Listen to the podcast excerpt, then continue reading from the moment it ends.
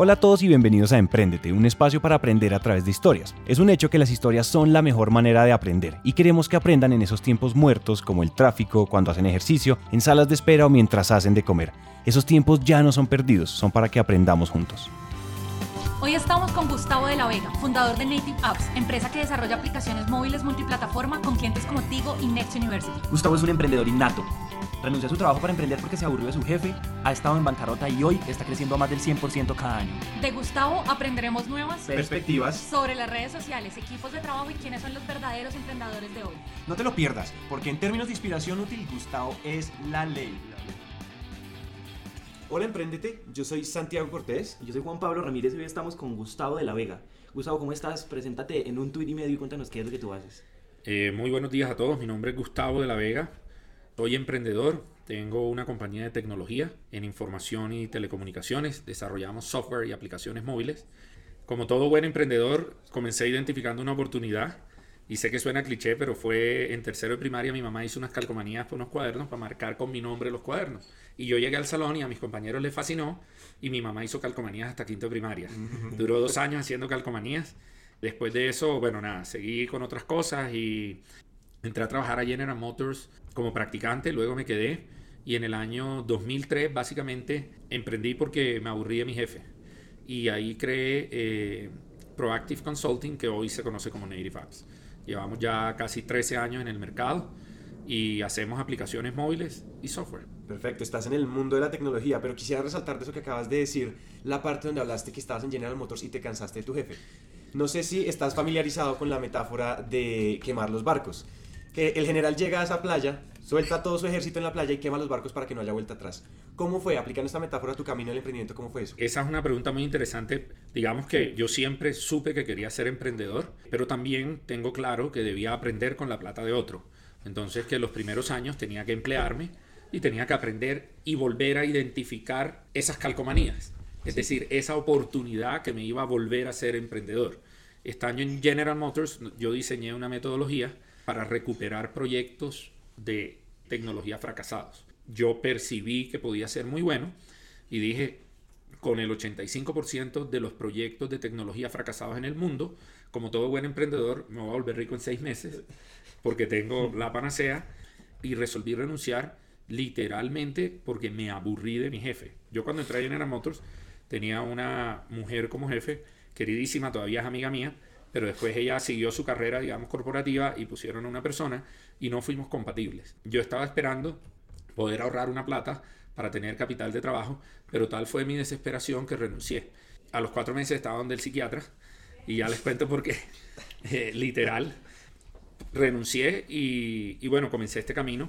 Yo hoy, eh, digamos, en ese primer año, te podría decir que tuve malos sentimientos hacia él, pero hoy lo veo, lo abrazaría y le daría un beso y le daría las gracias, porque fue, digamos, esa persona que me impulsó a tomar la decisión. Eh, yo comencé el emprendimiento y hay tres sucesos que ocurren muy seguido en un lapso como de un mes, y medio, que es los que definitivamente terminan de marcar ese camino. Digamos, en la medida en que pasa el tiempo, tú quemas aún más los barcos. O sea, cada vez que tú avanzas hay menos vuelta atrás. Los tres sucesos fueron, primero, al ver, digamos, yo obviamente me deprimí porque primer mes no cerraba ningún negocio, segundo mes no cerraba ningún negocio, tercer mes no cerraba ningún negocio. Me di cuenta que, que no me había percatado de que yo vendía una metodología para recuperar, proyectos fracasados y que ningún gerente iba a reconocer que su proyecto fracasó. Y ningún gerente me iba a comprar por eso. Entonces, pues no vendí ninguno. Y me tocó moverme como negocio a hacer lo que todos hacían, que era implementar proyectos de tecnología. Pero en ese proceso, al cabo como del cuarto mes, yo efectivamente estaba deprimido, porque cuando yo renuncié, y yo creo que les pasa a todos, renuncié a una carrera corporativa exitosa en una organización de no sé cuántos miles de empleados. Entonces tenía la presión familiar. Y esa presión familiar, digamos, va a persistir durante varios años, así que estén preparados para eso. Entonces mis tías decidieron mandarme donde un psicoterapeuta, que yo entendí que era un psiquiatra, al ver mi, mi, digamos, mi depresión un poco, porque efectivamente yo estaba deprimido. En la segunda sesión, el, psicoterapeuta me dijo, usted no tiene ninguna enfermedad, usted tiene la enfermedad que tienen todos los emprendedores. Y la única forma de resolver eso es trabajando. Vaya si trabaje, si usted quiere venir aquí a echarme sus cuentos y a llorarme sus pesares, pues venga que yo lo recibo, pero sus tías se van a seguir gastando una plata que no hay necesidad que se gaste. Y me devolvió para la casa. Lo otro fue, yo ahí estaba tratando de terminar unas materias que me hacían falta en el 2003 eh, de ingeniería de sistemas, yo ya me había graduado de administración y me desperté un día y tenía dos mil pesos para el bus. Eh, dos mil pesos para todo el día y tenía clase de 7 a 5 con un hueco de 11 a 4 de esos huecos de la muerte. Entonces tenía que buscar qué hacer a la hora del almuerzo para engañar el hambre. O sea, no era que me iba a comer en todo el día, a las 5 yo llegaba y me desquitaba, pero durante ese periodo de tiempo sí me iba a tocar ver qué hacía. Y había una conferencia de Orlando Rincón, en esa época no tan conocido como hoy. Eh, él es de los fundadores de Parquesoft y ahí ya estaba comenzando. Y yo vi que era una conferencia de administración, pero vi que presentaban Parquesoft, que era como de tecnología. Entonces yo me metí a la conferencia y me senté en la silla casi que acostado porque estaba deprimido, era una época complicada. En ese momento, cuando yo entro a la conferencia ya debía tres meses de arriendo del apartamento porque yo nunca renuncié a la vida que tenía en General Motors. Yo ganaba muy bien, tenía un apartamento de creo que eran 85 metros para mí solo, eh, era muy cómodo, digamos, y nunca quise renunciar a eso. Y entonces ya ahí debía tres meses de arriendo, eh, le debía a tíos, primos, amigos, a todo el mundo. Estaba bastante deprimido y, y, bueno, y me senté en posición deprimida. Orlando comienza a contar esto, su historia. Bueno, de hecho comienza con una conferencia medio aburrida y en mitad de la conferencia dice, no, ¿saben qué? Yo les voy a contar mi historia. Y comienza a echar su cuento y el tipo lo primero que dice es, no, pues yo arranqué, renuncié a no sé dónde y entonces yo ahí yo como que me senté un poquito mejor. Y luego dice, no, miren, yo arranqué a los 26 años o no sé qué que yo estaba también más o menos por ahí, de esa edad, y entonces yo me, otra vez me, como que me acomodé nuevamente, otra vez un poco más, y dice, yo alcancé a deber un año de arriendo y tres años de almuerzos en una cafetería cerca de mi casa. Yo, claro, enseguida me senté, me senté derecho en la silla y dije, no, yo lo que estoy es divinamente. Y estoy perfecto. Y, y eso, digamos, me, me, ese fue otro momento que nunca se me va a olvidar. Y tercero, eh, que es un momento un poco triste, pero que, que, que es así, a mi mamá se le enferma el esposo y se devuelven para Colombia. Ellos estaban en, viviendo en Nicaragua y se devuelven para Colombia. Yo vivía cerca de la Santa Fe y él estaba en la Santa Fe, en la clínica Santa Fe. El señor fallece, Fernando fallece y al día siguiente pues le hacen, no, toda la honra fúnebre, ta, ta, ta, la cremación, etc. Eh, yo continué, eso fue en un periodo de un mes todo, digamos, todos esos, esos tres sucesos que le estoy contando, este es el tercero. Eh, yo siento ruidos. 6 de la mañana, seis y media de la mañana, siento ruidos, me paro de mi cuarto, salgo y encuentro a mi mamá, podría tener, no sé, 55 años en ese momento, en la mesa del comedor de mi apartamento, vestida, bañada, arreglada, perfecto, con unas libretas, un cuaderno. le digo yo, ajá, mamá, ¿y qué estás haciendo? Se voltea y me dice, ¿cómo así que qué estoy haciendo? Pues yo tengo que ver qué voy a hacer de mi vida y qué negocio voy a montar para poder seguir adelante. Y yo digo, espérate un momentico una señora de 55 años que se le acaba de morir el esposo ayer, eh, está viendo a ver qué hace con su vida, y yo, un imberbe de 26, deprimido, no, eso no tiene presentación, esto aquí hay que resolver. Entonces ahí decido otra vez como que retomar ese impulso después de esos tres sucesos y darle, o sea, terminar de quemar los barcos, hundirlos y echarles tierra ahí abajo. Y ahí comienza, digamos, todo el camino que, que me ha llevado a, a, lo de hoy, digamos, uh -huh. pasando por una quiebra muy fuerte en el 2012. ¿Sí? Listo. Ahorita más adelante vamos a hablar de esa quiebra porque queremos que nos cuentes sobre ese tema. Sin embargo, quiero resaltar para nuestra audiencia varias cosas.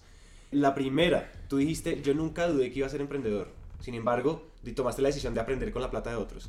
Eso es clave. No dudemos nunca de lo que queremos hacer y no dudemos nunca de nuestros sueños. Sigamos con el siguiente, con el siguiente momento. Entramos, Gustavo, a la segunda sección de cómo hacer emprendimiento, donde nos interesa mucho cuáles son las cosas que tu emprendimiento hace bien y que tú haces bien profesionalmente, que hacen que ustedes sean diferentes. Y entonces empezamos haciendo una última pregunta y es, ¿qué forma creativa ustedes hacen clientes? ¿De qué forma creativa hacen networking? ¿De qué forma nueva conocen nuevos clientes? Eh, bueno, eso, eso es muy interesante y te diría que es algo sui generis. Hay dos cosas que, que nos han funcionado muy bien y yo soy una persona que está muy pendiente de quienes visitan mi perfil en LinkedIn.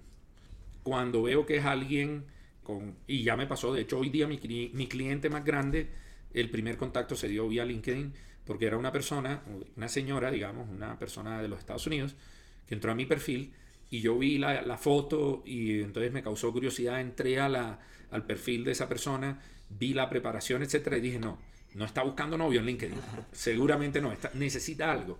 Entonces la contacté, le mandé un mensaje, le dije, mira, vi que viste mi perfil en LinkedIn, nosotros te podemos ayudar en este tema, eh, si te interesa, y ahí comenzó lo que hoy es mi mayor cliente. Entonces, estar muy atento a, a identificar esas oportunidades. Y algo que para mí también es clave es eh, que de pronto eso me lo dio el, ser, digamos, del Caribe y al haber nacido en Cartagena, y es que si yo necesito a alguien, lo llamo, o si yo necesito a alguien, lo contacto. Digamos que en la cultura, sobre todo en Colombia, no, eh, me encantaría hablar con el presidente de X gran compañía, cualquiera, Alpina, Team, lo que sea. Y la gente dice, ay, pero ¿cómo le llego? No, pues simplemente llamas al conmutador y preguntas por la persona y llegas a la secretaria y a la secretaria pues le tienes que preguntar por él y te lo pasarán o no te lo pasarán o lo que sea. Entonces, pero, pero es importante poder acercarle. Entonces, ¿qué, ¿qué, hago yo, digamos, en el mundo digital? Si yo necesito a alguien, o lo contacto por LinkedIn también, pero para mí es mucho más efectivo Twitter para eso. Yo utilizo Twitter y le mando un tweet público y a veces te lo contestan, a veces no te lo contestan, pero tengo casos también donde hemos hecho negocios más pequeños por Twitter.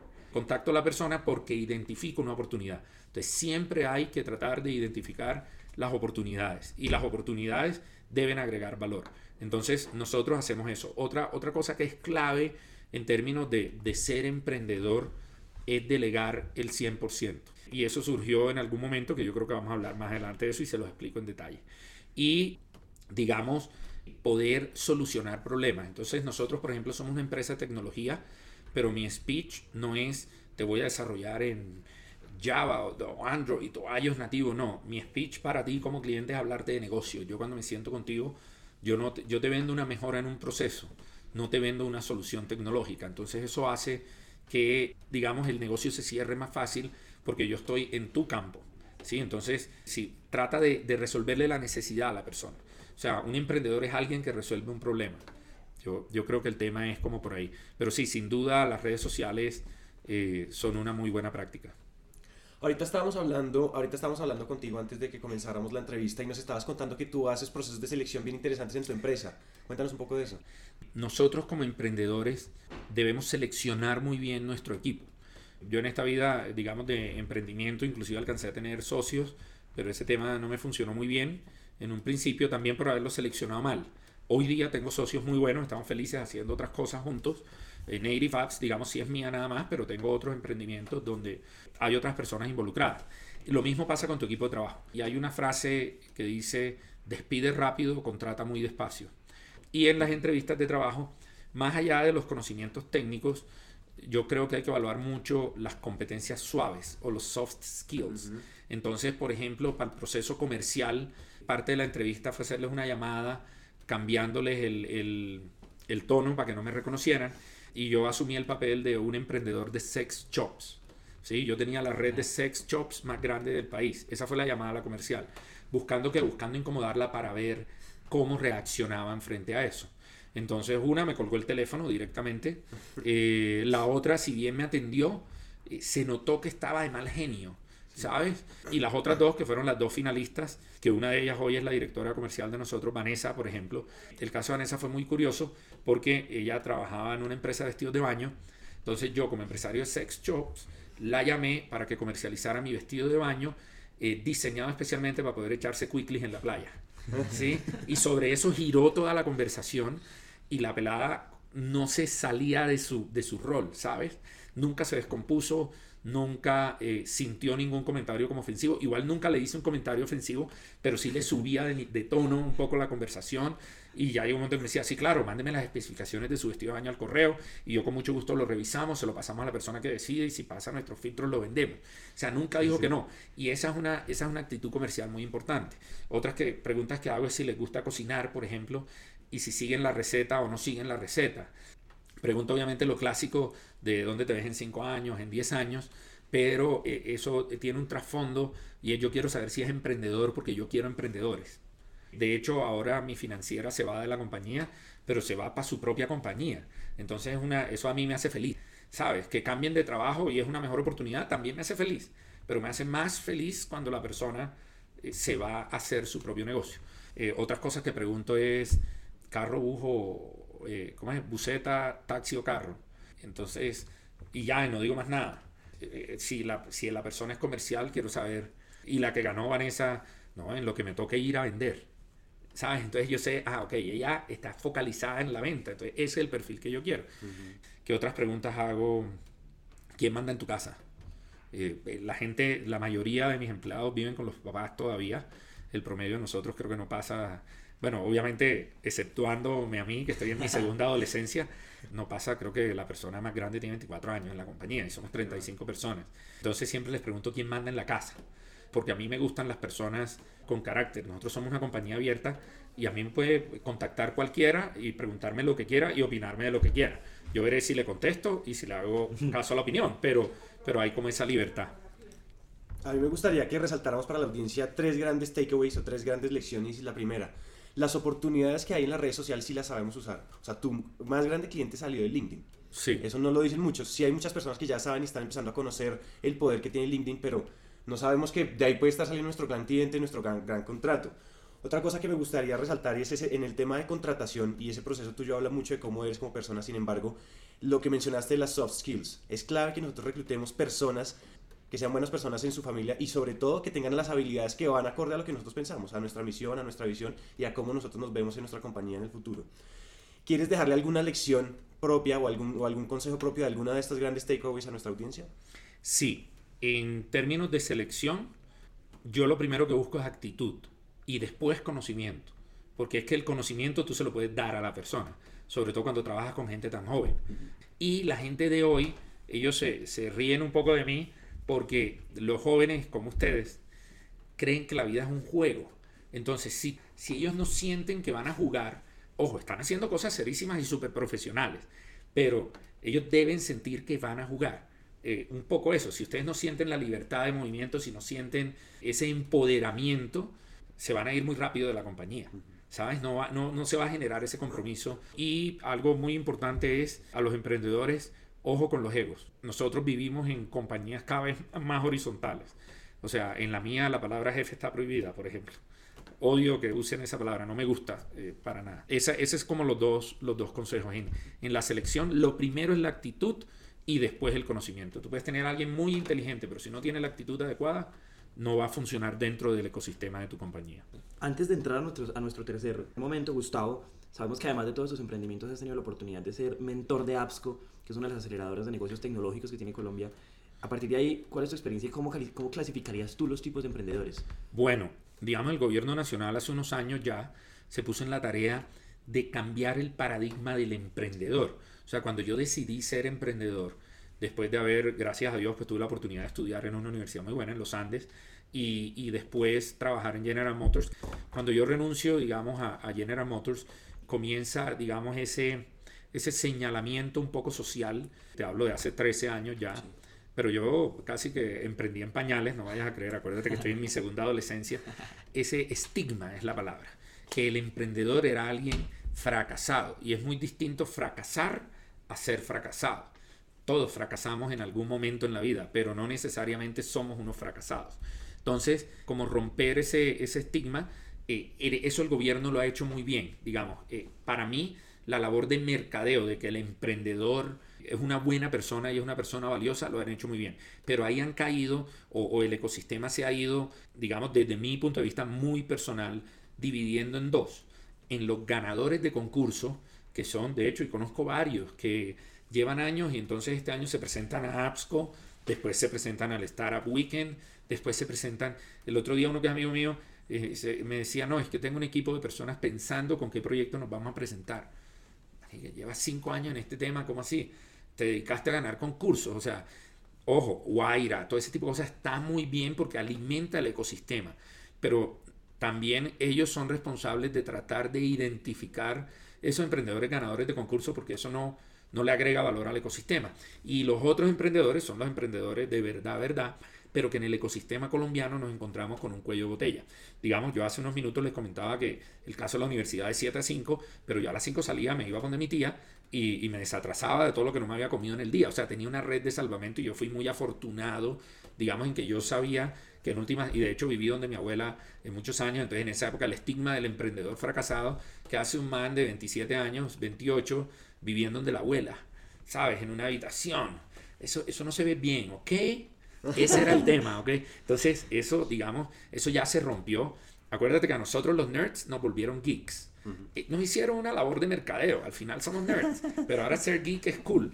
¿Sabes? Entonces, lo mismo pasó con el tema del emprendedor. Pero hay emprendedores de verdad, verdad, que eh, entran, digamos, y, y se quedan cortos porque o no tienen red de salvamento o no consiguen capital. Entonces, la perseverancia que deben tener para poder salir adelante es que esos programas en los que ellos entran vayan un poco más allá y los traten de dejar con un producto mínimo viable, hasta ahí llegan, pero yo le agregué al MVP, le agregué una letra más, que es la E, que es un producto mínimo viable económicamente, que ellos puedan comenzar a percibir ingresos, así sean pocos, desde, desde sus propios emprendimientos. Porque cuando yo fui mentor de AppsCo, logramos que, que ese emprendimiento fuera de los primeros, eh, pero no lo hemos visto crecer. O sea, yo no lo, no lo he visto crecer y el equipo está empleado. Entonces ahí volvemos a quemo los barcos o no quemo los barcos. Eso está en ti. O sea, tienes que estar claro en que vas a quemar los barcos, tus amigos van a seguir yendo a la discoteca y tú no vas a poder ir. O si vas, agua y de la pluma. Sí, la típica del restaurante, señor, tráigame agua de la pluma.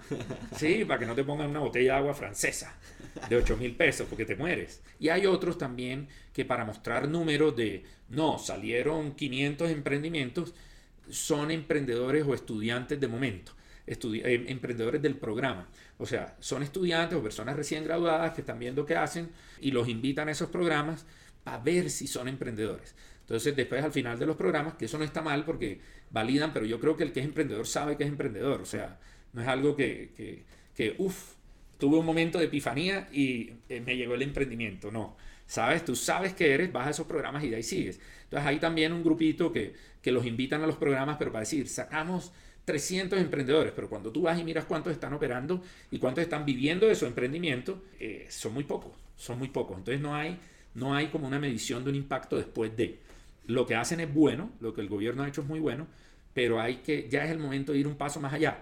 Y resulta que gracias a los emprendedores es que se genera más empleo, es que hay más oportunidades, es que se mejora la calidad de vida de la gente, porque nosotros venimos a identificar oportunidades donde podemos resolver problemas. Y la audiencia se tiene que llevar eso, o sea, eso es una decisión que pues, tenemos que empezar a tomar ya que en este momento, y yo creo que después de esta entrevista ya somos conscientes de ese tipo de emprendedores que hay. Tomen la decisión. Ser un ganador de concursos no es un camino sostenible para un emprendedor.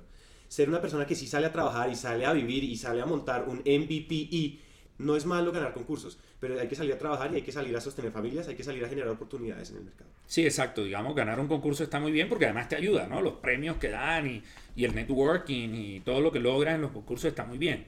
Pero, ok, ya ganaste un concurso, sigue adelante, no te quedes buscando el siguiente. Entramos entonces, Gustavo, a nuestro tercer momento y es cómo ser emprendedor. Y nos interesa mucho tú como persona. Entonces empezamos con una pregunta y es, ¿qué secretos tienes, por ejemplo, para ser productivo? He probado varias cosas para ser productivo. Para mí, hacer una lista de cuatro o cinco cosas que deben quedar hechas por día. Eso es clave. Hay inclusive gente que habla que las listas son malas. A mí me encanta no tener que acordarme de nada. Me acuerdo muchas cosas, pero, pero yo para no acordarme de nada, primero no digo mentiras. Cuando tú no dices mentiras no te tienes que acordar de nada. Y segundo, anoto todo. Cuando anoto todo, no me tengo que acordar de nada, porque tengo anotado lo que tengo que hacer. Pero de esa lista de tareas, que puede ser bastante larga, uno tiene que tener claro dos cosas. Primero, que no la vas a poder completar toda. Y segundo, debes escoger tres, máximo cinco tareas que tú sabes que debes cumplir en ese día y que son tareas prioritarias. Eso te ayuda mucho a, a ser productivo. Y hay una cosa muy importante y es la famosa ley de Pareto que se aplica a mil y un diferentes acciones, y, pero es verídica. El 80% de tu productividad es resultado del 20% de tu tiempo. Entonces, eh, van a decir, ah, pero es que él se va a contradecir. Yo trato de tener, por ejemplo, redes sociales cerradas, ese tipo de cosas, pero entonces, ¿cómo me contestó que identifica oportunidad? No, pues dedico un tiempo durante el día a esa labor, ¿sí? Pero a veces tú entras, y te digo, me pasa a mí, eh, pero ya lo volví consciente, entro a identificar oportunidad en LinkedIn y termino buscando algo que no fue lo que entré a buscar. ¿Sabes? Como que comienzo uno medio a procrastinar, entonces debe uno evitar eso. Pero para mí, la clave es una lista de 3 a 5 cosas que yo debo completar ese día. Y pensar. Yo utilizo mucho el café para pensar. Me encanta el café. Entonces siempre trato de tomarme un café o cuando llego a la oficina o cuando estoy en mi casa después de desayunar y pensar un rato, 15, 20 minutos y visualizar qué es lo que va a pasar ese día. Y, y ahí, digamos, busco unos focos frente a las acciones o, o las cosas que debe cumplir. Sí, volviendo, volviendo un poco a lo que nos contaste en la introducción al comienzo de la entrevista, tú mencionaste que te querías expandir en esta historia de ese gran fracaso, de esa quiebra que tuviste. Expandámonos un poquito en esa historia y dale una lección a nuestra audiencia de esa experiencia. Eh, bueno, eh, algo muy importante es que volvemos a lo mismo. Va, van a fracasar. En algún momento van a fracasar. Y yo creo que, que esos momentos son muy valiosos eh, en la vida, digamos, del emprendedor. Yo en el 2012 había puesto todos los huevos en la misma canasta, que era un proyecto muy grande, y ese proyecto lo cancelaron el fabricante lo canceló y al cancelarlo, pues hubo daño colateral entre esos nosotros. Em, de ahí entendí, eh, digamos, dos cosas. Uno, algo de lo que ya les hablé, el proceso de selección es clave. Tienes que rodearte de la gente adecuada, pero eso tiene algo detrás y es que debes delegar el 100%. Yo delego el 100% menos la chequera. ¿Ok? El último, yo soy el que autoriza el giro. Esa nunca la suelten. La plata nunca la suelten. Eh, pero el resto de las actividades sí hay que delegar para crecer.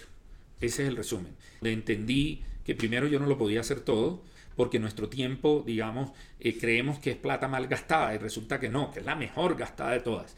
Yo hoy por hoy, cada vez que me surge, obviamente cada vez que delego, yo les hago una metáfora a mi equipo de trabajo y les digo, ustedes tienen que ser capaces de mandarme a, tomar caipiriña. Yo quiero dedicarme a tomar caipiriñas en una playa. Ese es el objetivo.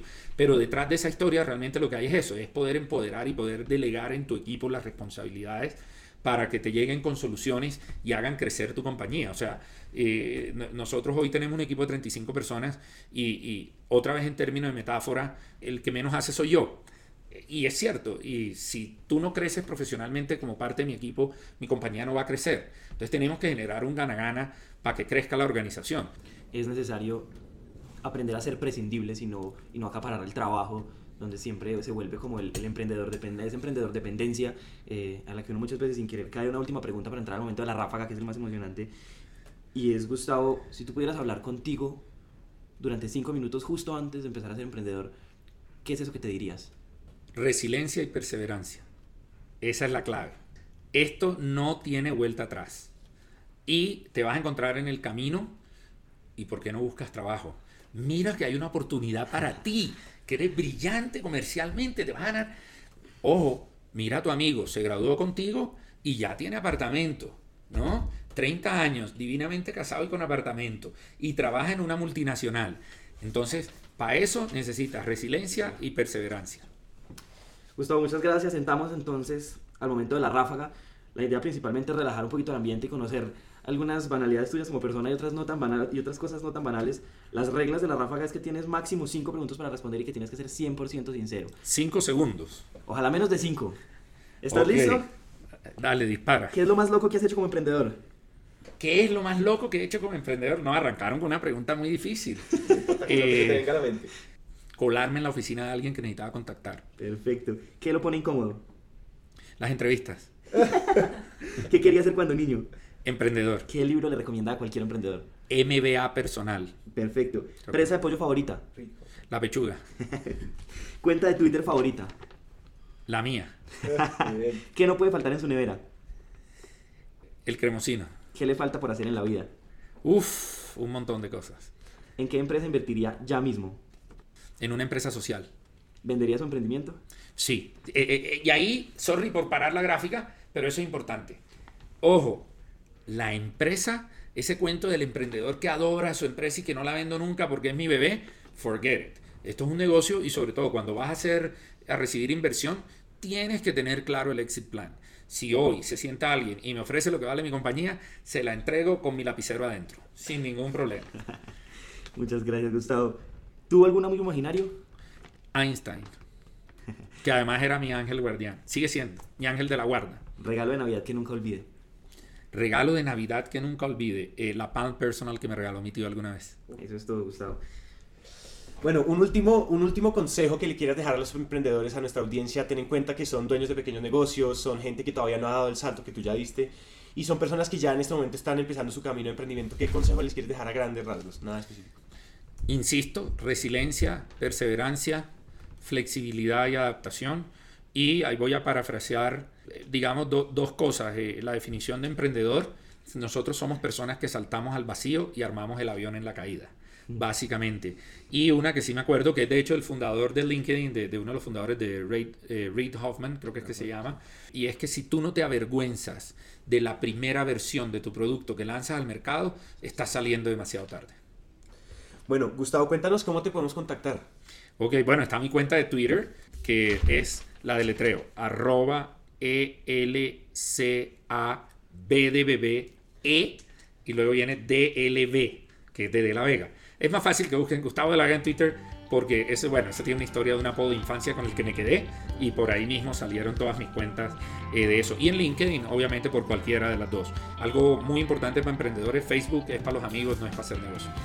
Eso es todo, Gustavo. Muchas gracias porque a partir de ahora eres parte de nuestra comunidad de emprendedores. Con el mayor gusto lo que necesiten, a la orden. Y a los emprendedores también. Hasta aquí llega esta historia y nos encanta que hayan llegado hasta el final, porque una persona comprometida con su éxito es una persona comprometida con su educación. Emprendete es una comunidad donde nunca dejamos de aprender y este tiempo que acaban de invertir es un paso más para que su educación se convierta en un hábito. Y recuerden que de cada mil personas que nos escriben nos tomamos un café o hacemos una llamada con por lo menos 100 de ellas, así que dejen la pena y escríbanos por WhatsApp.